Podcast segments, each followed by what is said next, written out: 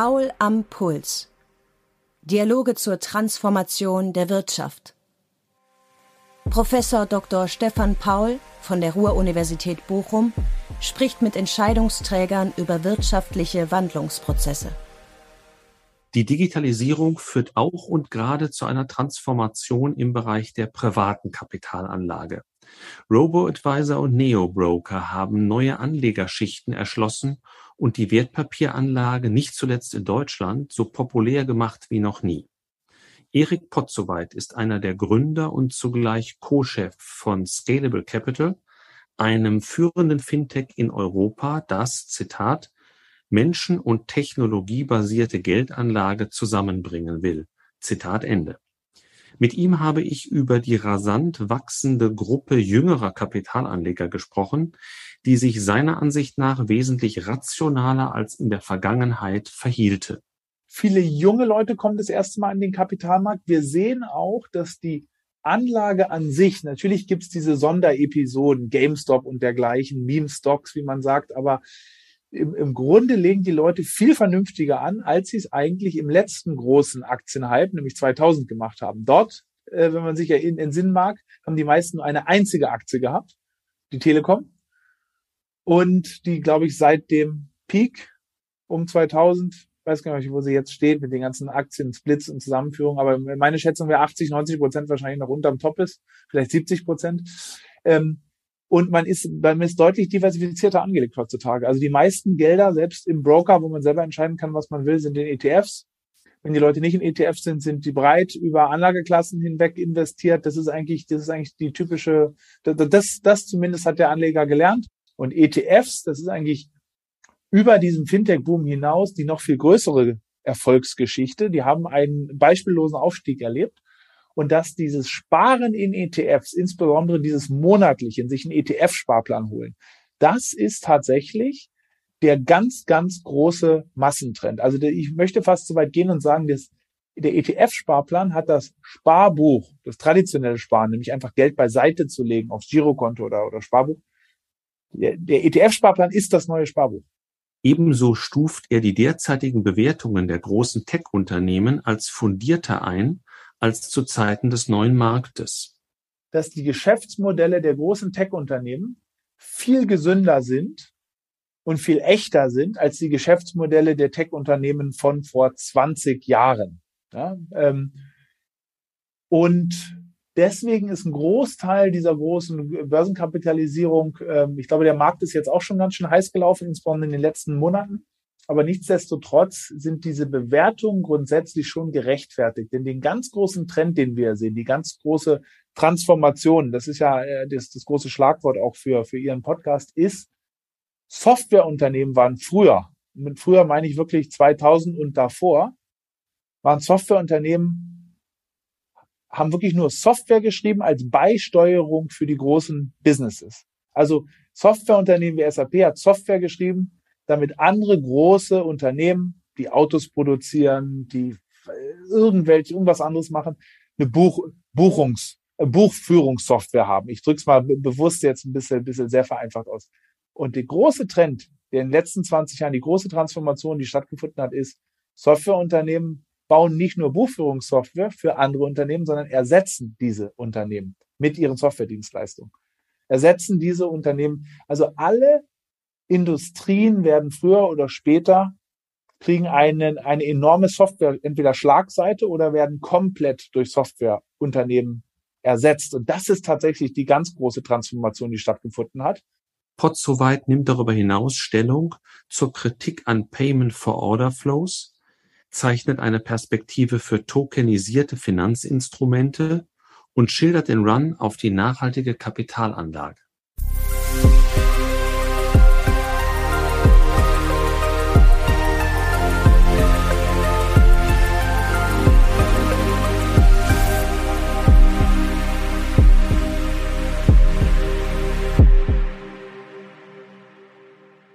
Lieber Herr Potzowait, in unserem Podcast, zu dem ich Sie herzlich begrüße, sprechen wir über längerfristige wirtschaftliche Transformationsprozesse. Und äh, heute interessiert mich besonders Ihre Sicht auf die Veränderung im Bereich der Kapitalanlage, gerade was Privatinvestoren angeht. Und äh, jahrzehntelang hieß es ja bei uns, Deutschland, das ist kein Land der Aktionäre.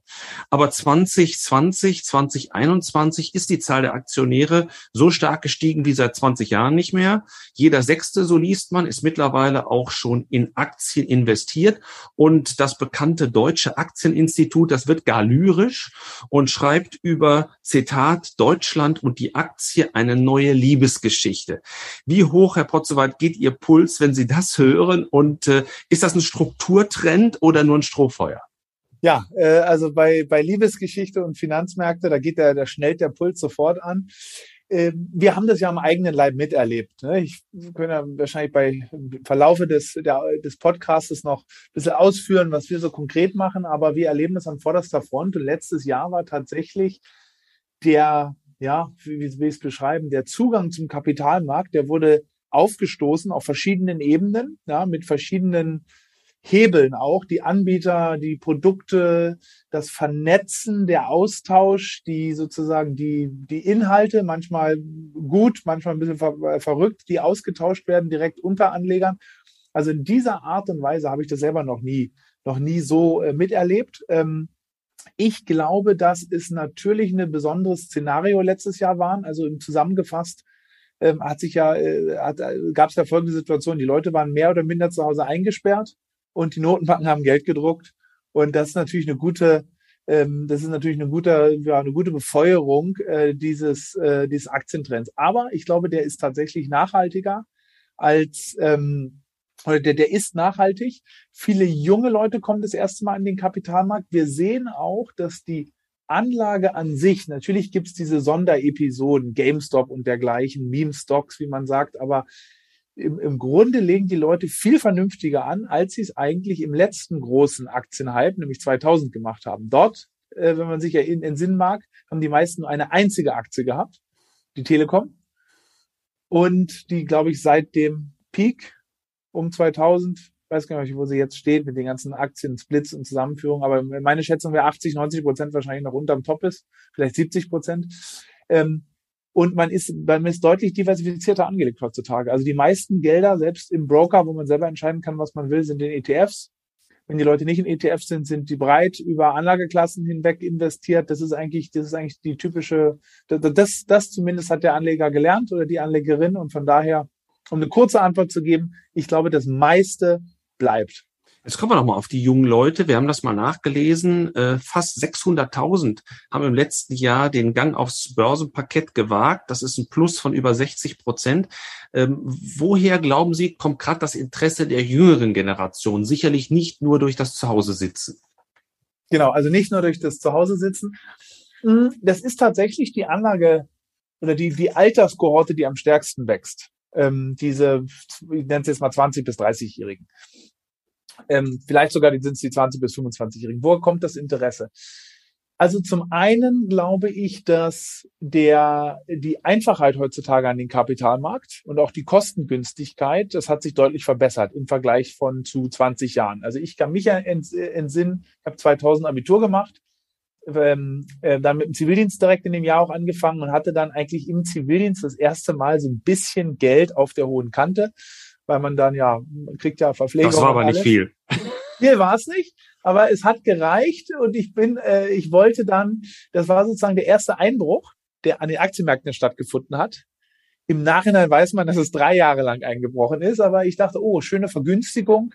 Buy the dip, jetzt gehst du hin, geh zu meiner lo lokalen Hausbank, hab, musste dann tatsächlich die Order damals in der Filiale noch abgeben.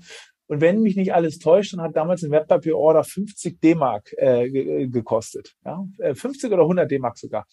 Heutzutage über die, ja, die App-Anwendung äh, zum nahe Null-Kostenpreis, also ganz null ist es nicht, aber nahe Null ist es viel einfacher möglich. Der zweite Grund ist, glaube ich, auch, dass die Unternehmen, die insbesondere die Wertsteigerung in den letzten 18 Monaten ja, ähm, also alle Aktien sind gestiegen, aber die Wertsteigerung kam insbesondere aufgrund der großen Technologieunternehmen, der großen Plattform, Software-Plattform-Provider. Und das sind Unternehmen, äh, die vielen jungen Leuten ähm, einfach was sagen. Ja, also mhm. mal mal platt ausgedrückt. Äh, man hat früher auf den auf den DAX geschaut und dann eine ThyssenKrupp oder eine Kali und Salz, eine, eine Namen, die man irgendwo kannte, aber was die Unternehmen jetzt konkret machen, wusste man eigentlich nicht. Ja, das war, oder man, es war zumindest nicht im täglichen Alltag. Mhm. Ähm, heutzutage ist es so, schauen Sie sich in Amerika die fünf Unternehmen mit der größten Börsenbewertung an. Das sind alles Unternehmen, die, die man jeden Tag benutzt. Facebook und wenn man nicht Facebook benutzt, dann Instagram, ähm, Amazon, Microsoft, Google, Apple. Das sind Produkte des täglichen Lebens, da kann jeder was mit anfangen und nicht nur das, sondern die sind eigentlich mit der jetzigen Millennial-Generation äh, entstanden und groß geworden. Und von daher glaube ich, ist sozusagen die, ja, die Nahbarkeit viel größer, als sie damals war. Das birgt natürlich auch eine Gefahr in sich, dass man sozusagen den großen Markennamen folgt, genauso wie bei der Abnahme der, der Grundleistung. Man setzt aus, auf Amazon, man setzt auf andere, weil man die Leistung hat. Und deswegen kauft man aber auch gleichzeitig die Aktie. Äh, und äh, das lässt das, was wir ja so aus der Wissenschaft uns auch wünschen, so Fundamentalanalyse, etwas auf der Strecke bleiben. Also konkret gefragt, diese jüngeren Leute, sind die nicht im Schnitt unerfahrener und ähm, behalten dadurch die Risiken möglicherweise auch nicht alle im Blick. Ja, also was ich ansprechen, das stimmt schon, die Konzentration, das sieht man ja auch, ähm, wenn man in die großen Indizes mal schaut. Ich glaube, der S&P 500, der ist mittlerweile die, die, der Anteil der, der führenden Top 5 Tech-Unternehmen war noch nie so hoch in diesem großen, eigentlich dem wichtigsten Börsenindex der Welt, wie er ähm, ähm also viel größer als in der Vergangenheit. Ähm, wir sehen tatsächlich, dass die auch die jungen Leute eines auf jeden Fall gelernt haben, und zwar das ganz, ganz, ganz große Thema, jetzt gehe ich sozusagen ein bisschen von den Einzelaktien weg, ist das Thema ETFs. Ja, ETFs waren vor, ich vereinfache jetzt bewusst ein bisschen, vor zehn Jahren eigentlich in der Masse so gut wie unbekannt. Oder so ein Akronym, wo man sich wirklich nur mit beschäftigt hat, wenn man seine ja, Euro am Sonntag am Sonntag gelesen hat. Also für die äh, für die für die Leute, die wirklich ja, Finanzliteratur gelesen haben, die wussten es natürlich. Ansonsten äh, wussten Leute nicht, was ein, was ein ETF sei, sein soll und was der macht und warum der gut sein soll. Und ETFs, das ist eigentlich über diesen Fintech-Boom hinaus die noch viel größere Erfolgsgeschichte. Die haben einen beispiellosen Aufstieg erlebt. Und dass dieses Sparen in ETFs, insbesondere dieses monatliche, sich einen ETF-Sparplan holen, das ist tatsächlich der ganz, ganz große Massentrend. Also ich möchte fast so weit gehen und sagen, dass der ETF-Sparplan hat das Sparbuch, das traditionelle Sparen, nämlich einfach Geld beiseite zu legen aufs Girokonto oder, oder Sparbuch. Der, der ETF-Sparplan ist das neue Sparbuch. Der ETF-Sparplan ist das neue Sparbuch. Und das sehen wir bei jungen Leuten. ETFs sind sehr beliebt. Klar macht man auch mal eine Spekulation mit einem Einzeltitel und sagt, Mensch, die Tesla, die geht jetzt noch weiter oder die stürzt ab oder wie auch immer. Aber ähm, dieses regelmäßige Einzahlen findet fast ausschließlich im ETF-Bereich statt. Und das ist eine, da muss ich schon sagen, da haben die, da haben sozusagen die, die Anlegerinnen deutlich was dazugelernt. Und das ist eine deutlich vernünftigere Art, Geld anzulegen, wie, wenn wir jetzt nochmal 20 Jahre zurückgehen, sozusagen, wie es damals stattgefunden hat. Weil damals war nichts in ETFs und äh, noch nicht mal in mehreren Aktien. Man muss sich wirklich nochmal auf der Zunge zergehen lassen. Die meisten Deutschen haben den Aktiencrash damals erlebt, weil sie eine einzige Aktie besessen haben, nämlich die ehemalige Post. Also ein solches Verhalten dann mit ETFs, das ist sicherlich sehr rational. Auf der anderen Seite sind junge Leute ja auch sehr aktiv in den sozialen Netzwerken. Und weil Sie eben auch GameStop äh, angesprochen haben, äh, das, was sich dort getan hat im Zusammenhang mit äh, Reddit, mit der Verbreitung von bestimmten, sagen wir mal, Sentiments im Kapitalmarkt über soziale Netzwerke ist ja etwas, was auch wiederum Gefahren birgt. Ähm, können Sie sich vorstellen, dass sich solche, solche ähm, Tendenzen auch in Deutschland ereignen? Und jetzt mal sozusagen wissenschaftlich äh, gefragt, ähm, trägt das eigentlich zu mehr Markteffizienz bei, weil mehr Informationen an den Markt kommen? Oder ist die Gefahr von Herdenverhalten dort stärker? Typische Lehrbuchfrage. Ja, ja, ja. Ähm, ja, musste ich auch viel drüber nachdenken in den, insbesondere in den letzten neun oder oder oder zwölf Monaten. Ähm, vielleicht nehmen wir mal ein konkretes Beispiel raus, ums ums äh, äh, praktikabel sozusagen zu zu zu diskutieren. Den, der GameStop-Fall, der war natürlich insbesondere in der Phase, in der Hochphase Januar Februar äh, omnipräsent in den Medien, wurde hoch und runter diskutiert. Die Handelsvolumina, die dort sozusagen gedreht wurden, das war schon, das, das war eine, eine außergewöhnliche, ein außergewöhnliches äh, Event.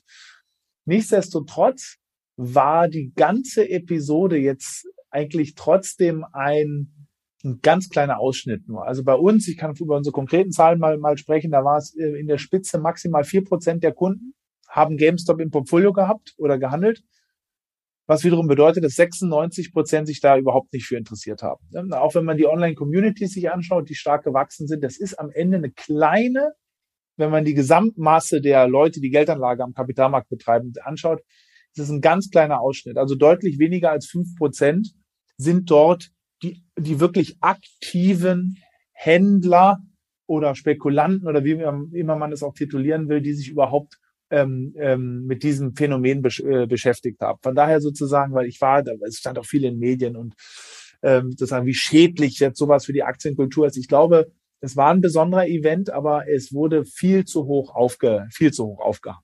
Mhm. Ja?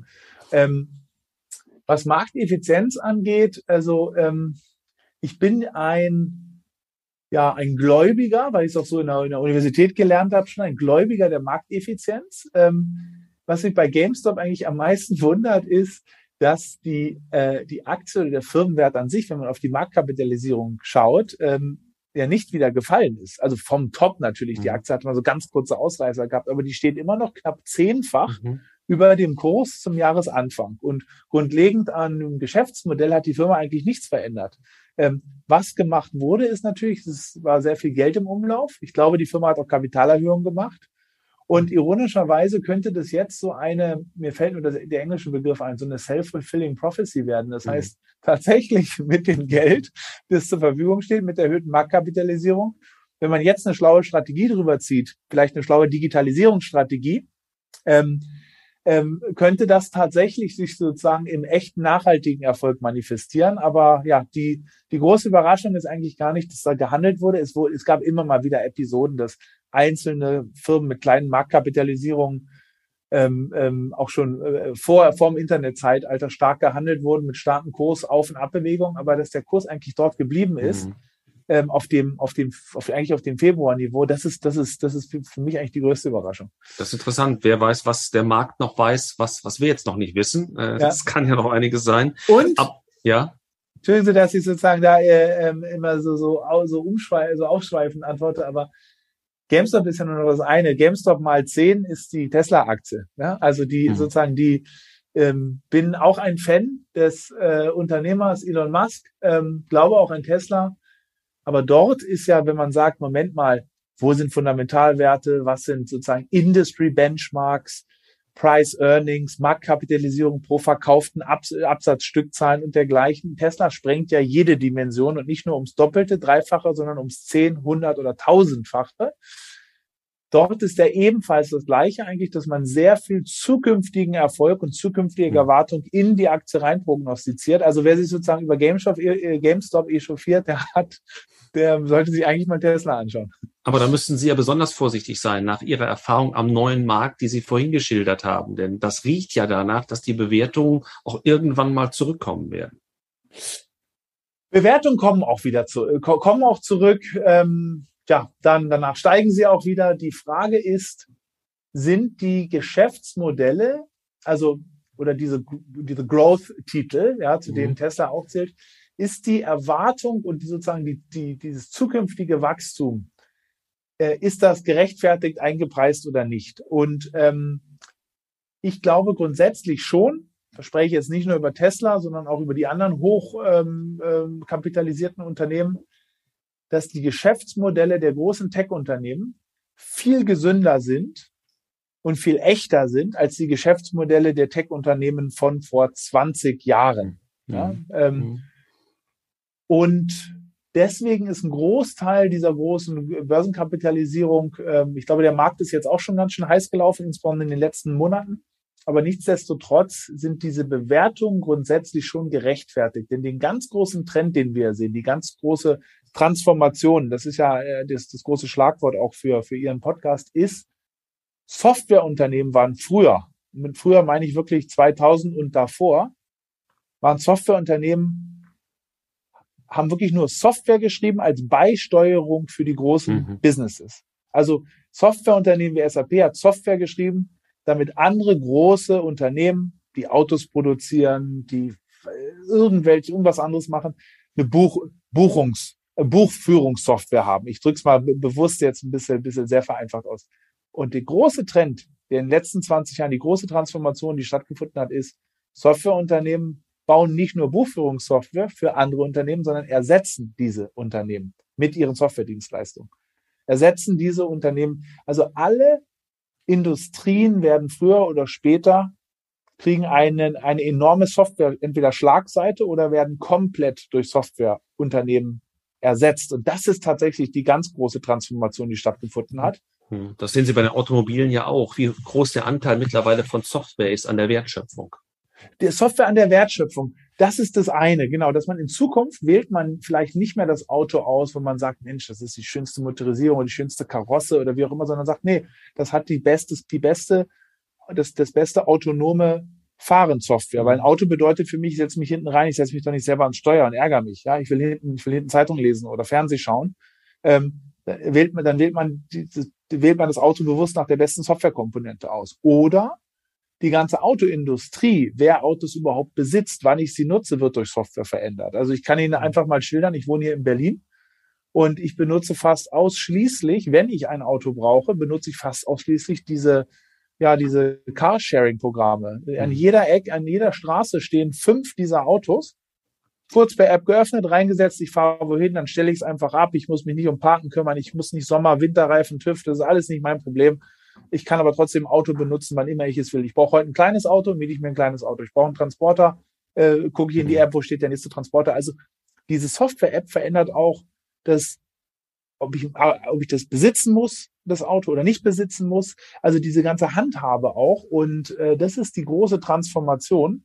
Und um jetzt kurz sagen, dann Ihre Frage zu beantworten, ich glaube, dass ähm, Technologie, Schrägstrich Softwareunternehmen das wird schon noch weiter, die nächsten Jahrzehnte werden das schon noch weiter die großen Treiber der Aktienbewertung bleiben, weil diese Branche halt grundlegend von der, von der, von der, von der Technik so powerful ist.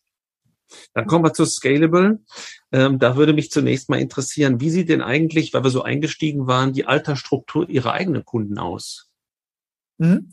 Also wir haben ja zwei Geschäftsfelder. Der eine, der eine, Geschäfts-, eine Geschäftsfeld ist die sogenannte Online-Vermögensverwaltung oder anderer Begriff ist Robo-Advisor, wo man sein Geld anlegen lässt. Da entscheidet man also nicht selber, sondern das wird für einen angelegt. Und in diesem Bereich, da ist die Altersstruktur vielleicht älter, als man es denken würde, nämlich so 49, 49 oder 50 Jahre Mittel. Die Kunden bringen dann auch meistens etwas mehr Geld mit, also 40 bis 50.000 Euro Anlagevolumen. Und das zweite Geschäftsfeld ist der Broker oder so Neo-Broker, wo ich also sozusagen selber Aktien, ETFs, mittlerweile auch Kryptowährungen ähm, handeln kann, also selber entscheide. Und dort ist der, die Alters, der Altersdurchschnitt 35 äh, im, im Mittel, also 15 Jahre jünger als in der Vermögensverwaltung. Das ist schon ganz erheblich. Ja. Ähm, was war die zentrale Gründungsidee? Heute spricht man ja auch von, von Purpose, von Unternehmenszweck hinter äh, Scalable und hat er sich im Laufe der Zeit verändert? Die ursprüngliche Gründungsidee, ähm, die war die, diese, diese Online-Vermögensverwaltung und zwar eigentlich eine ganz banale Frage. Ähm, ich war ja, ich und meine, meine Mitgründer und ich, wir kommen ja sozusagen alle aus der, aus der ähm, Finanzwelt. Wir haben uns bei, bei Goldman Sachs damals kennengelernt. Und wenn man dann im Bankenbereich arbeitet, wird man oft gefragt von Nachbarn, Bekannten, Freunden, Familienmitgliedern, was soll ich mit meinem Geld machen? Und einfach die, diese ganz einfache Frage, was soll ich mit meinem Geld machen? Hier, hier liegen irgendwie 1000 oder 5000 oder 10.000 oder wie auch immer äh, Cash liegen rum. Und auf diese Frage, ironischerweise, ob, obwohl es so viele Anbieter gibt, die da drum buhlen, gab es unserer Meinung nach nicht so eine richtig gute Antwort. Ne? Weil die Antwort, geh mal zu deinem Bankberater, pff, ja, also wie läuft das ab? Ne? Man, man läuft in die Sparkasse, dann geht man mit dem Deckerfonds nach Hause. Man läuft in die Volksbank, dann geht's mit dem Unionfonds nach Hause und fünf Prozent Aufgeld, zwei Prozent laufende Gebühren. Also das ist sozusagen, das ist ja die klassische aktiv gemanagte Fondsbranche. So. Und ich will auch gar nicht sagen, dass das überteuert ist. Sie muss teuer sein, weil es durch eine teure Infrastruktur vertrieben wird. Ich bin eine Filiale mit einem Berater. Ne? Also ähm, und so, also einfach jemandem zu sagen, ja, geht er zu seiner Hausbank, die werden dir schon was Gutes empfehlen, das war nicht so ganz das Gelbe vom Ei. Es selber zu machen und den Leuten jetzt eine große, ähm, sozusagen Ansprache über ETFs und wie man Portfolio diversifiziert zu halten, das, da haben die meisten haben keine Zeit und keine Lust darauf. Ne? Und dann haben wir gesagt, na, wir bauen einen Online-ETF-Vermögensverwalter oder so eine Art ETF-Concierge. Das war eigentlich die ursprüngliche Idee. Die Leute wollen ETFs haben, zu günstigen Konditionen, das rein übers, über Internet oder über die mobile App. Sowas bauen wir. Du eigentlich, du gehst in die App, du beantwortest ein paar Fragen zu deiner Risikosituation, zu deinem, An zu deinem Anlagetyp und danach wird eigentlich alles für dich gemacht. Und das war so die Grundidee. Also die Grundidee war eigentlich eine Antwort zu geben, was soll ich mit meinem Geld machen? Ja, lad doch die App runter und geh mal durch den Fragekatalog. Ähm, dann, dann wird dir das da alles erklärt. So, das, das war die Grundidee und dann ist das Ganze so ein bisschen ins Rollen gekommen. Wir wurden dann von Banken angesprochen, Mensch, das ja, sieht ja schick aus, was ihr da gemacht habt. Könnt ihr das auch für uns betreiben? Da sind wir sozusagen über diese Ansprache sind wir in den, in den B2B-Bereich reingerutscht und betreiben das jetzt mit mit Banken, großen Finanzinstituten zusammen oder manchmal komplett White Label. Also großer Partner in Deutschland ist beispielsweise die ING oder in Großbritannien die Barclays Bank. In unterschiedlichen Konstellationen arbeiten wir da mit denen zusammen. Und ja, das Neueste war dann sozusagen der Broker, den haben wir letztes Jahr lanciert. Äh, darf ja auch nicht langweilig werden. Es gibt ja eine ganze Reihe von Fintechs, die sich auch gerade mit dem Bereich Vermögensanlage beschäftigen. Man hat sogar den Eindruck, im Laufe der letzten Jahre äh, hat sich die Bewegung da nochmal erheblich beschleunigt. Ähm, wie gedenken Sie sich von der Konkurrenz abzuheben? Denn ich nehme an, dass Sie ja auch von Skaleneffekten abhängig sind. Das heißt, äh, äh es darf auch nicht so sein, dass das Kundenwachstum nachlässt. Absolut. Das Ganze, also bei uns steckt es dass das Skaleneffekt sein muss, steckt ja schon im Namen drin. Äh, sonst müssten wir uns umnennen. Ja, Un Unscalable Capital. Nein, das Ganze muss groß werden, sonst lohnt sich das nicht. Ähm, und ähm, ja, wie, wie, wie äh, unterscheidet man sich da äh, von der Konkurrenz? Da könnte ich jetzt mehrere Stunden drüber sprechen. Ich gebe Ihnen mal die Zusammenfassung, was hinten sozusagen bei rauskommt. Und was ich damit meine, ist das folgende. Wenn Sie in einem neuen Segment starten, vor sechs, sieben Jahren kam, wie gesagt, fünf, sechs, sieben Jahren dieses Robot-Weiß war da ganz heiß. Und auf einmal haben Sie 20, 30 Firmen, die innerhalb von mehreren Mon wenigen Monaten wieder parallel starten. Und so ist es eigentlich immer bei neuen Ideen. Ja? Mhm. Und jeder kriegt am Anfang auch Geld. So ein bisschen Geld von Business Angeln oder Venture Capital Investoren, da kriegt man so ein bisschen Startgeld. Und dann muss man aber schauen, dass man genügend ähm, ja sozusagen genügend Schubkraft entwickelt, wie so eine Rakete, um den anderen sozusagen zu entkommen, weil der Kunde oder die Kundin, die vergleicht nicht zwischen 30 Angeboten. Wenn, mhm. wenn jetzt an der, weiß ich, an der Universität ein Paper drüber geschrieben wird, jeder, jemand schreibt eine Master- oder eine Bachelorarbeit und vergleicht, dann macht man sich die Mühe und mhm. vergleicht die und mhm. guckt genau, ach, und Scalable hat ja dieses, aber der andere kann ja das besser oder da günstiger. Normale An Kunden machen sowas nicht. Man hat maximal die Aufmerksamkeit, ja, für ein, zwei oder drei Konkurrenten. Mhm. Und so ist es doch. Ne? Ich meine, wenn ich Sie jetzt äh, auf den Kopf fragen würde, was weiß ich, Sie sollen einen Grill kaufen. Was fällt Ihnen ein? Wahrscheinlich Weber und dann vielleicht noch ein zweiter, aber obwohl es wahrscheinlich 100 Firmen gibt, die, die Grills produzieren. Ne? Also kann, ich Grill, immer bei, kann ich immer bei Tests nachgucken. Es gibt ja Verbrauchertests. Ja, das machen die, meisten, machen die meisten aber trotzdem nicht. Die meisten mhm äh, sozusagen, man muss, man muss eine Brand für seinen Bereich besetzen. Und das gelingt meistens nur gerade im Digitalbereich wenigen Anbietern. Also da ist Platz für zwei, drei, vielleicht maximal eine Handvoll. Und da muss man schaffen, dass man sozusagen möglichst schnell Schwungmasse entwickelt. Und um diese Schwungmasse zu entwickeln, man braucht natürlich ein gutes Produkt. Man braucht aber auch einfach, das gehört auch zur Wahrheit dazu, man braucht relativ schnell viel Geld von meistens Eigenkapitalinvestoren, Venture Capital Investoren, um Marketing zu machen, um auch Leute einzustellen. Wenn ich gute Leute anstelle, kann ich das Produkt erweitern, kann, kann bessere Technologie bauen, dann ist meine App, wenn dann jemand Neues startet, zwölf Monate später, dann ist meine App schon sehr viel weiter als, als die der anderen Person. Ich kann im Pricing günstiger sein. Und diese ganze Kombination, die führt dazu, dass man dann eine Schwungmasse entwickelt und sozusagen der Konkurrenz enteilt um dann, ja, um dann die Brand zu sein. Wenn jemand an Geldanlage denkt, dann hoffentlich fällt, äh, fällt einem dann sozusagen, sind wir unter den ein, zwei, drei Namen, die einem dann, die einem dann überhaupt einfallen. Das heißt, der Markenname ist dann sowas wie eine Markteintrittsbarriere für andere oder sie kommen zwar rein, werden aber nicht groß. Äh, und insofern haben sie diesen Startvorteil dann entsprechend auch äh, ökonomisieren können. Ja, und der, das Ganze ist dann selbstverstärkend. Und zwar, ich sagte ja, man, man startet und dann kriegt jeder so ein bisschen Geld. Wenn sich dann ähm, die größeren herauskristallisieren, die vermeintlichen Gewinner, die ein, zwei, drei, vier, maximal eine Handvoll, dann kriegen auch nur noch die Geld. Ja, also für uns war ein großer, großer Sprung nach vorne, als im Jahr 2017 BlackRock bei uns eingestiegen ist. Da war dann für die Nummer zwei und Nummer drei am Markt hat dann auch noch Geld von Venture Capital Investoren gekriegt, aber die Nummer mhm. fünf, sechs, sieben, acht, für die war der Funding-Markt eigentlich zu. Okay. Weil, weil der gibt da nicht mehr so viel, die sagen, oh, also gegen BlackRock habe ich aber keine Lust, die Schatulle aufzumachen und, und gegen zu finanzieren. Ne? Und das, das, das wirkt sozusagen das, das, äh, die, den Funding-Zugang ab. Und ähm, ja, ist dann das, das, das, das Ganze ver, ja, ver, verselbstständigt sich dann so ja. in, in, eine positive Richtung. Jetzt ist BlackRock in der Tat ein Kapitalgeber für Sie, gleichzeitig aber vielleicht auch Konkurrent, denn die selbst machen ja auch Vermögensanlage, haben eigene Tools, Aladdin zum Beispiel, äh, KI-basiert wird dort Risikomanagement gemacht, werden Anlagestrategien entwickelt. Ähm, in, inwiefern gibt es da ein gemeinsames Tun oder ein bewusstes Gegeneinander? Ja, also BlackRock macht all die Sachen, die Sie beschrieben haben, aber rein im institutionellen Bereich. Also sozusagen äh, ähm, in den Genuss, dass äh, Aladdin äh, für Sie da was komponiert oder auswertet, nur wenn Sie ein großer institutioneller Investor oder eine riesengroße Versicherung sind.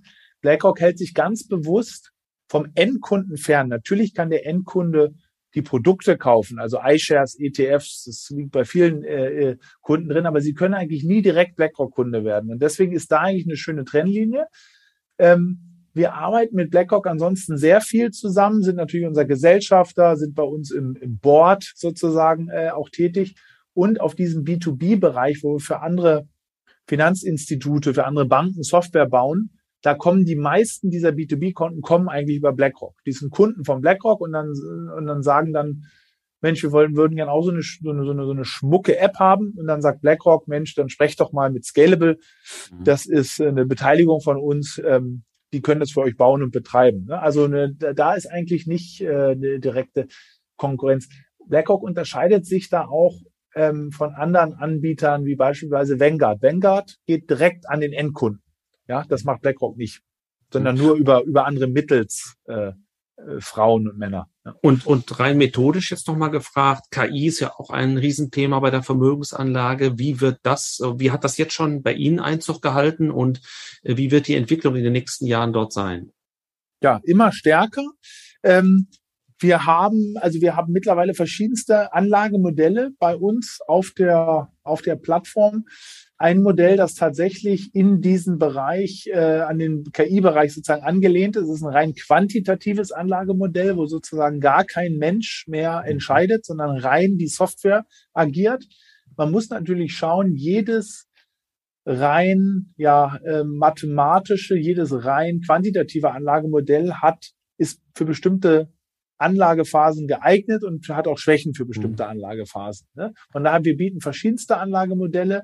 Aber ja, in diesem KI-Bereich sind wir, wie gesagt, äh, auch tätig. Und da ist auch der Austausch mit BlackRock natürlich sehr, sehr sinnvoll, weil Sie haben es genannt, dieses äh, Aladdin oder Aladdin ähm, Risiko, insbesondere das Risikomanagementsystem ist äh, vielen, ja, vielen ist das gar nicht so bekannt, aber es ist das größte der Welt der Art. Also es gibt mhm. kein äh, die, äh, es gibt kein weiteres Software-System, mit dem so viel Geld verwaltet wird wie mit dem Aladdin-System. Und da ist natürlich ein Austausch mit BlackRock immer Gold wert. Und äh, das wirft vielleicht auch nochmal die Frage auf, äh, gerade auch vor dem Hintergrund der äh, IT-Security-Probleme, die wir aktuell mal wieder weltweit äh, erleben. Was investieren Sie, um sich vor solchen Cyber-Security-Fällen ähm, zu, zu schützen? Ja, das ist ein sehr, sehr wichtiger Punkt, der, man muss da immer zu sagen, ja nicht nur Online-Unternehmen betrifft, sondern jedes Unternehmen betrifft. Sie haben es ja gerade angesprochen, gerade ist jetzt die große, der, der große Aufschrei oder die großen Alarmsirenen, die letzten Freitag ja losgingen, ist dieses Log4j. Ähm, ähm, ähm, ja, Sicherheitslücke, das betrifft ja nicht nur Online-Unternehmen, sondern jedes Unternehmen eigentlich weltweit. Also jeder, der irgendwie mit mit, mit, wenn man ganz platt ausdrücken will, mit Computern arbeitet, zumindest mit Java, ist, ist, ist, ist ähm, ähm, äh, muss, muss hier Updates durchführen. Grundlegend ist so, das ist ein extrem wichtiger Bereich. Wir haben da auch unsere sozusagen äh, auch schon Erfahrungen äh, mitgemacht. Und in diesem Bereich muss überinvestiert werden. Ähm, denn insbesondere in den letzten 18 oder 24 Monaten haben natürlich die ja, Cyberattacken, von denen man so hört, ich meine, es vergeht ja keine Woche, in dem nicht über irgendeine große Cyberattacke berichtet wird. Und das, das betrifft kleine Unternehmen, aber es betrifft auch die größten der Branche. Ja? Microsoft Exchange äh, äh, Server äh, ähm, war betroffen, dies äh, Department of Homeland Security in Amerika war betroffen. Also da ist eigentlich keiner vorgefeit. Ähm, die allerehrlichste Antwort ist, ähm, hundertprozentigen Schutz in dieser Welt gibt es nicht. Man muss das Möglichste dafür tun.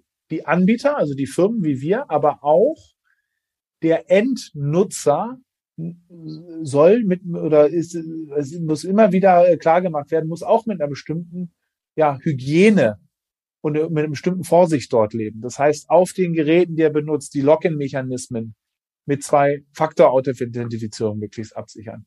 Die Passworts äh, wechseln. Das Passwort, es ist, man mag drüber schmunzeln, aber das am häufigsten gewählte Passwort ist meistens immer noch 1, 2, 3, 4, 5, 6. Ähm, und verschiedenste äh, For-Phishing-Attacken, die oft vorkommen. Wenn eine E-Mail eines seriöse Anbieter werden niemals E-Mails schicken, wo irgendwie Links oder Attachments dran sind. Das bloß nicht öffnen. Ja? Meistens sind die auch noch ein bisschen grammatikalisch nicht richtig formuliert. Das muss ich mal durchzulesen. Also es gehört heutzutage mit dieser neuen in, sag's mal, Anführungsstrichen, Technologie, ja, dass man sehr viel Teil seines Lebens, seines Wirtschaftens, seines Geldes online hat und verwaltet, gehört es einfach auch dazu, damit umgehen zu lernen. Genau wie die Menschen damit umgehen mussten, dass man auf einmal nicht mehr mit dem Pferd geritten wurde, mit Pferdegeschwindigkeit, sondern auf einmal fuhren Autos. Ja, mussten wir auch lernen. Und so genauso dazu gehört auch eine bestimmte Hygiene- und Vorsichtsmaßnahmen, die ich auf meiner privaten Seite machen kann. Und die Unternehmen müssen ebenfalls enorm auf- und nachrüsten. Ist ein ständiger Wettkampf würde gerne noch einen Punkt anschneiden, wo Ihre Branche insgesamt sozusagen in der Kritik steht. Das sind die Payment for Order Flows. Mhm. Äh, geht im Prinzip ja darum, dass Handelsaufträge gegen Provision an bestimmte Broker beziehungsweise Market Maker vermittelt werden. Und äh, in der Politik ist mittlerweile auch der Verdacht sozusagen aufgetaucht, dass möglicherweise für den Kunden kostenungünstige Angebote gewählt werden und dass Anleger auch zu verstärktem Handeln motiviert werden. Ähm, damit würde es dann auch noch schwerer als bisher schon den Markt zu schlagen. Ähm, es gibt von regulatorischer Seite Initiativen in USA, aber auch in Europa und es werden Verbote für dieses Prinzip geprüft. Wie gehen Sie bei Scalable mit dieser Thematik um? Mhm. Also grundsätzlich ähm, haben wir die Entscheidung getroffen, dem Kunden da die Wahl zu lassen. Also wer bei uns zum Beispiel eine Order ausführen will, ich möchte jetzt eine Amazon kaufen und eine Daimler oder eine ETF oder was auch immer, der hat die Wahl entweder über das, äh, den größten Marktplatz, das tiefste Orderbuch in, in Deutschland oder sogar Europa zu handeln, über das Xetra-System. Das ist aber bepreist. Das muss man bepreisen pro Trade, weil Xetra hat einfach äh, auch äh, harte hm. sozusagen Abwicklungskosten. Kostet 3,99, der günstigste etc. in Deutschland, aber da kann ich handeln. Oder ich kann sagen, nee, meine Order soll ausgeführt werden auf speziellen Retail-Börsen, die nur für Retail-Investoren sind. Ich komme gleich nochmal dazu, warum das so wichtig ist, dass da, dass da sich nur Privatinvestoren tummeln und keine institutionellen Investoren. Das ist bei uns zum Beispiel die Börse München, aber es gibt noch äh, weitere Börsen in Deutschland, die rein für Retail-Investoren zugelassen sind. Und dort ist der Trade subventioniert. Da zahlt man bei uns dann keine Abwicklungsgebühr. Und wir kriegen auch einen Teil der, der Marge, die der Market Maker macht. Der Marge, Market Maker kann ja sozusagen aus dem Spread, ja, äh, der existiert, verdient der Market Maker etwas und er gibt, des, er gibt aus diesem Spread gibt er etwas ab. Und von dem, was er abgibt, das ist dann so, die Betitelung ist dann Payment for Order Flow, können wir die Ordergebühren für den Kunden reduzieren oder wegfallen lassen und selber natürlich auch etwas behalten, um ja, unsere Leute zu bezahlen, die ganze Plattform aufrechtzuerhalten. So. Das heißt, der Kunde hat die Wahl, ob er Xetra handeln will, mit Kosten oder eine reine Retail-Börse ohne Kosten, wo dann halt Payment for Order Flow das Ganze, den ganzen Spaß auch bezahlt. Und jetzt ist die Frage, was ist denn besser und günstiger? Ähm, und dort ist es so, man kann das alles ja ganz genau untersuchen. Das sind ja, wie gesagt, beides Börsen, da findet nichts im Verborgenen statt, sondern jede Order, jede Ausführung muss publik gemacht werden. Wenn man die Zahlen nebeneinander legt, dann ist es tatsächlich so, dass wenn ich die Ordergebühren mit einbeziehe, sie in 99 Prozent der Fälle als Retail-Investor günstiger dran sind, wenn sie über diese Retail-Börsen handeln. Weil selbst wenn ich die Ordergebühren rauslasse, ist es so, dass sie eigentlich den, in den meisten Fällen den gleichen Preis kriegen, wenn Xetra geöffnet ist.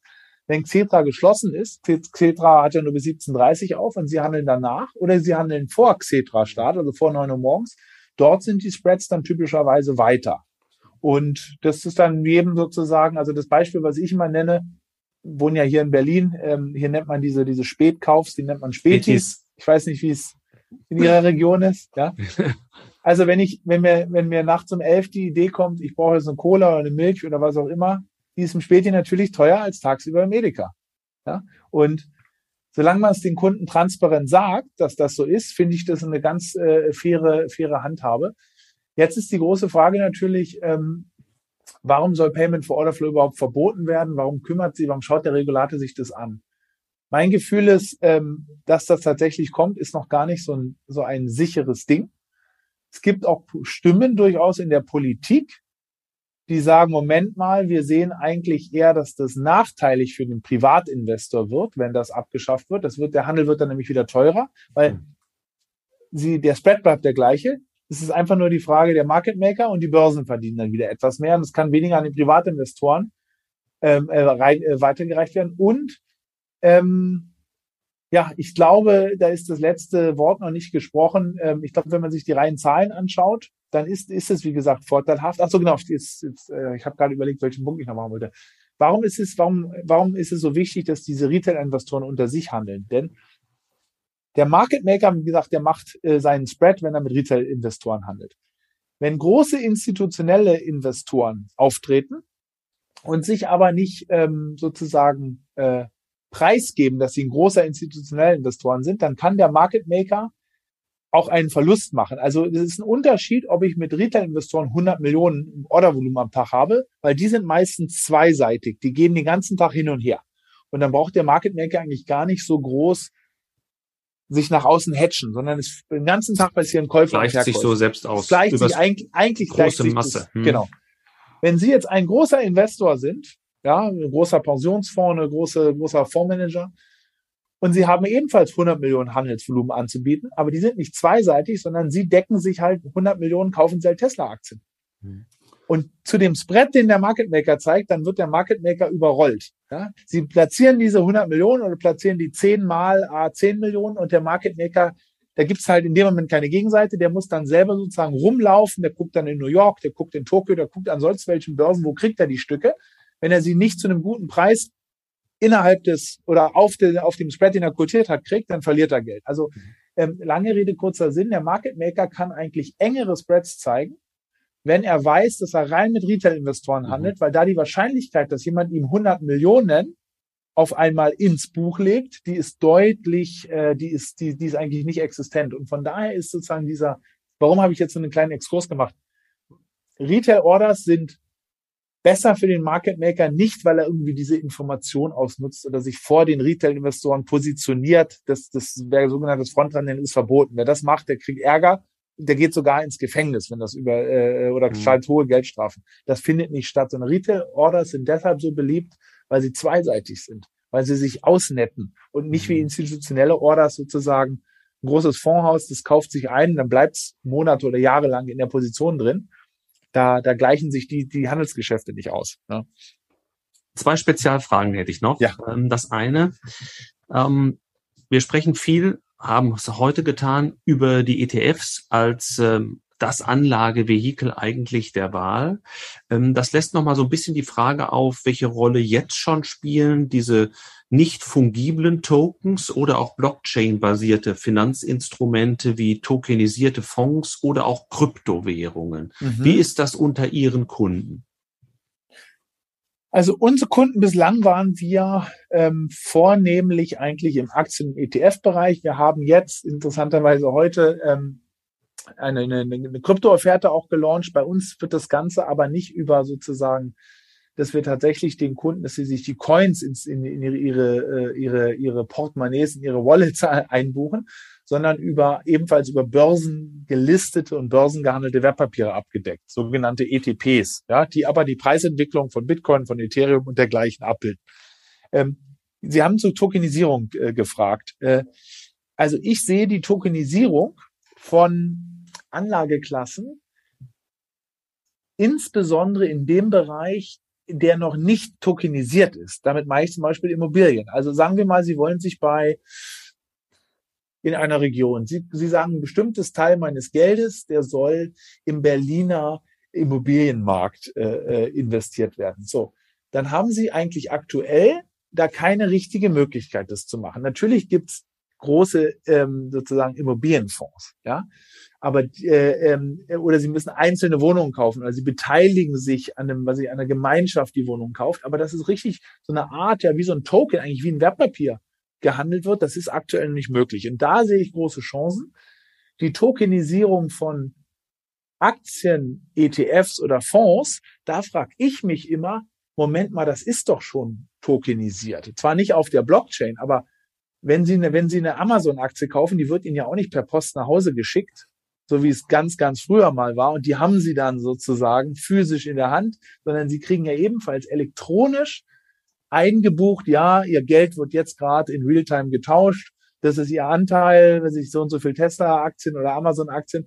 Das ist ja schon elektronisiert oder tokenisiert, halt nicht auf der Blockchain. Aber da sehe ich sozusagen jetzt nicht so einen großen Vorteil, dass ähm, dass die Tokenisierungstechnik jetzt den, äh, den Aktien- oder den Fonds- oder ETF-Handel revolutioniert. Ich sehe es viel eher in dem Bereich, wo ja Wertgegenstände, ein Kunstwerk. Kunst könnte ein Beispiel sein. Kunst, ja. das ist im NFT-Bereich beispielsweise der Fall, eine Immobilie, die noch mhm. nicht tokenisiert sind. Weil da, mhm. wer, wer mal eine Immobilie gekauft hat, der weiß, was für ein Riesenaufwand das eigentlich ist. Durch welche Steuern, da muss ich zum Notar hin, durch welche sozusagen, muss ich an einem Makler vorbei, ja, also äh, wo wir gerade über Payment for Order Flow und Spreads gesprochen haben, der Spread einer Immobilie, der ist 20 Prozent, 15 bis 20 Prozent. Ja, wenn ich Makler, Kapitalertragssteuer, äh, äh, nicht Kapitalertragssteuer, sorry, Grunderwerbsteuer, hm. Notarkosten dabei habe, also ähm, das, äh, da lohnt sich eine Tokenisierung, die diese 15 Prozent Spread mal äh, runterbringt, vielleicht auf einen äh, äh, enorm, enorm. Ja. Letzte Frage zu den Produkten. Allgemeiner Trend hier geht ja zu den nachhaltigen Produkten. Ist das auch bei Ihrer Klientel jetzt ein Anlagethema in den letzten Monaten gewesen?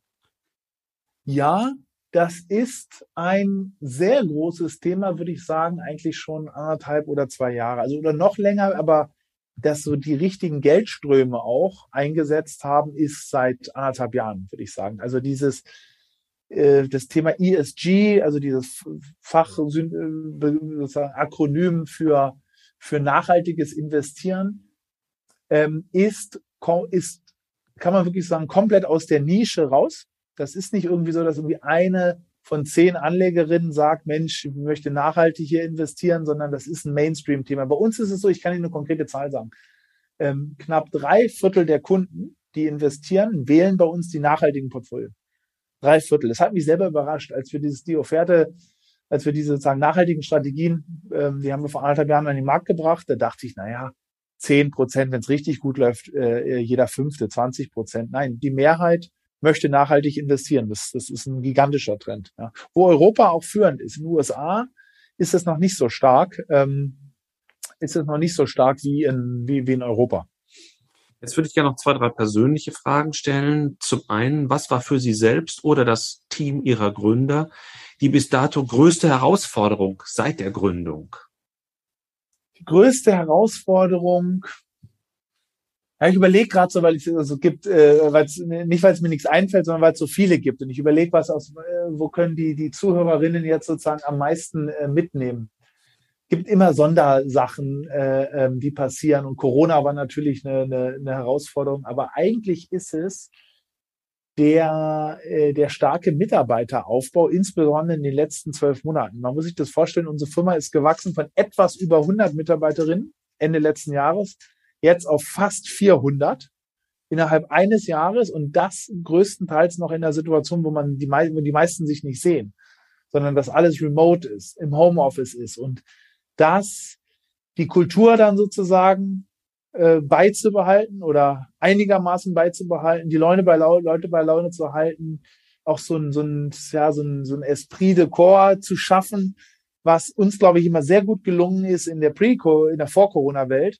Das ist tatsächlich eine richtig große Aufgabe äh, für, für dieses Jahr gewesen, auch für die nächsten Jahre. Ähm, und überhaupt, wenn eine Firma von 100 auf 400 Leute geht, das ist auf einmal was ganz anderes. Bei 100 Leuten oder 120, da, da kennen sie, wenn man sich bemüht, kennt man, kennt man jeden mit dem Namen. Mhm. Und weiß auch immer noch eine kleine Geschichte. Ah, also, ist von da und da gekommen und hier und ah, was machst denn du da über die Feiertage? Äh, das ist bei 400 Leuten zerbricht sowas auf einmal, ja. Und ähm, da muss man auch ganz andere Managementstrukturen einziehen. Das ist, ähm, das ist, äh, das ist ein großer Sprung. Ja wenn Sie das Thema der Mitarbeiterinnen anschneiden, da würde mich noch interessieren, was würden Sie denn sagen, sind die Fähigkeiten, sind die Eigenschaften, Persönlichkeitsmerkmale, die diejenigen, die jetzt morgen in den Arbeitsmarkt hineinkommen, in Zukunft auch mitbringen sollten, vielleicht sogar noch mehr als heute? Zukunft mitbringen sollte. Also ich glaube, dass ähm, eine Fähigkeit, die einem immer weiterhält. Und das hört sich jetzt wie so, so was total Allgemeines an, aber ist schon eine echte Neugier. Was meine ich damit? Ähm, natürlich muss man, für, wenn man sich für bestimmte Bereiche äh, äh, bewirbt, ne, ob man jetzt bei uns in Finanzen geht oder wenn man in die Softwareentwicklung geht, dann muss man natürlich Handwerkszeug. Wenn man Softwareentwickler werden will, das, am besten hat man vorher schon mal gecodet, ja. Das, äh, da muss man, da muss man einfach Handwerkszeug mitbringen. Aber das ist ja eh klar. Ich glaube, darüber hinaus ist tatsächliche Neugier, weil Neugier führt dazu, echte Neugier, sich auch tief in was einzugraben.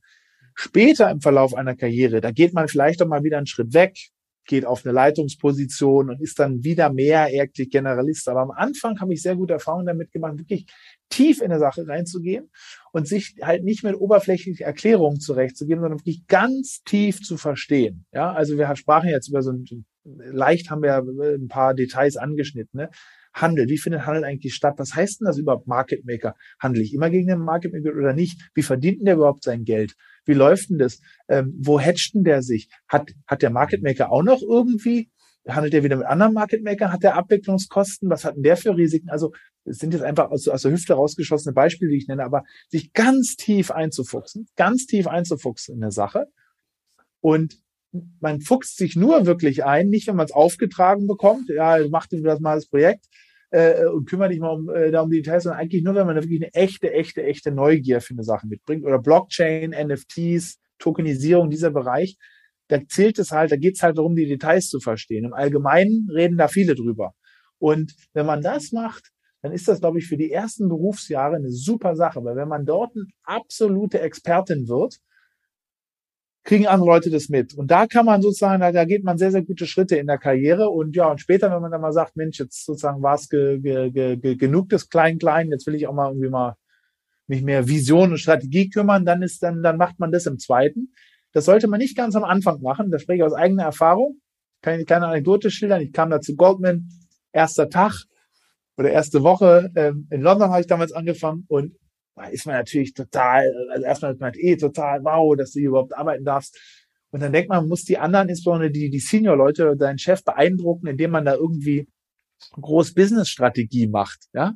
Und dann ich gesagt, ja, aber wäre es nicht, wenn die Firma dieses und jenes und man denkt, was die, wenn man einen ganz neuen Job anfängt, man ist ein bisschen besser damit beraten, nicht gleich mit der Strategie an, der Firmenstrategie anzufangen, sondern erstmal die Details super zu machen. Ja?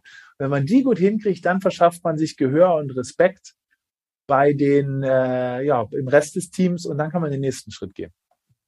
Komme ich schon zur letzten Frage. Bei uns ging es heute um Transformation und äh, es geht zum Schluss immer um eine Satzergänzung. Wenn also ein Satz mit Transformation anfinge, dann käme ein Gedankenstrich. Wie würden Sie den ergänzen?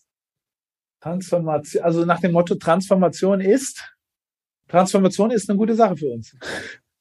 Das war gut war ein bisschen billig aus der Affäre gezogen. Das war aber gut nachvollziehbar, Herr Potzowait. Ganz, ganz herzlichen Dank, dass wir jetzt heute Ihren Puls fühlen durften. Äh, ich glaube, Sie waren ordentlich in Betriebstemperatur, aber das ist angesichts der Veränderungen, die es ja auch gibt in der Kapitalanlage, überhaupt kein Wunder. In so einem dynamischen Markt gibt es wahrscheinlich in ein, zwei Jahren schon wieder was Neues. Würde mich freuen, wenn wir es mal fortsetzen könnten. Aber für heute erstmal ganz herzlichen Dank für Ihre Zeit, für das lebhafte Gespräch, für Ihre Erfahrungen, die Sie mit uns geteilt haben und alles Gute für Sie. Vielen Dank, Herr Professor Paul, und ja, gerne mal wieder. Auf Wiederhören. Vielen Dank, alles Gute.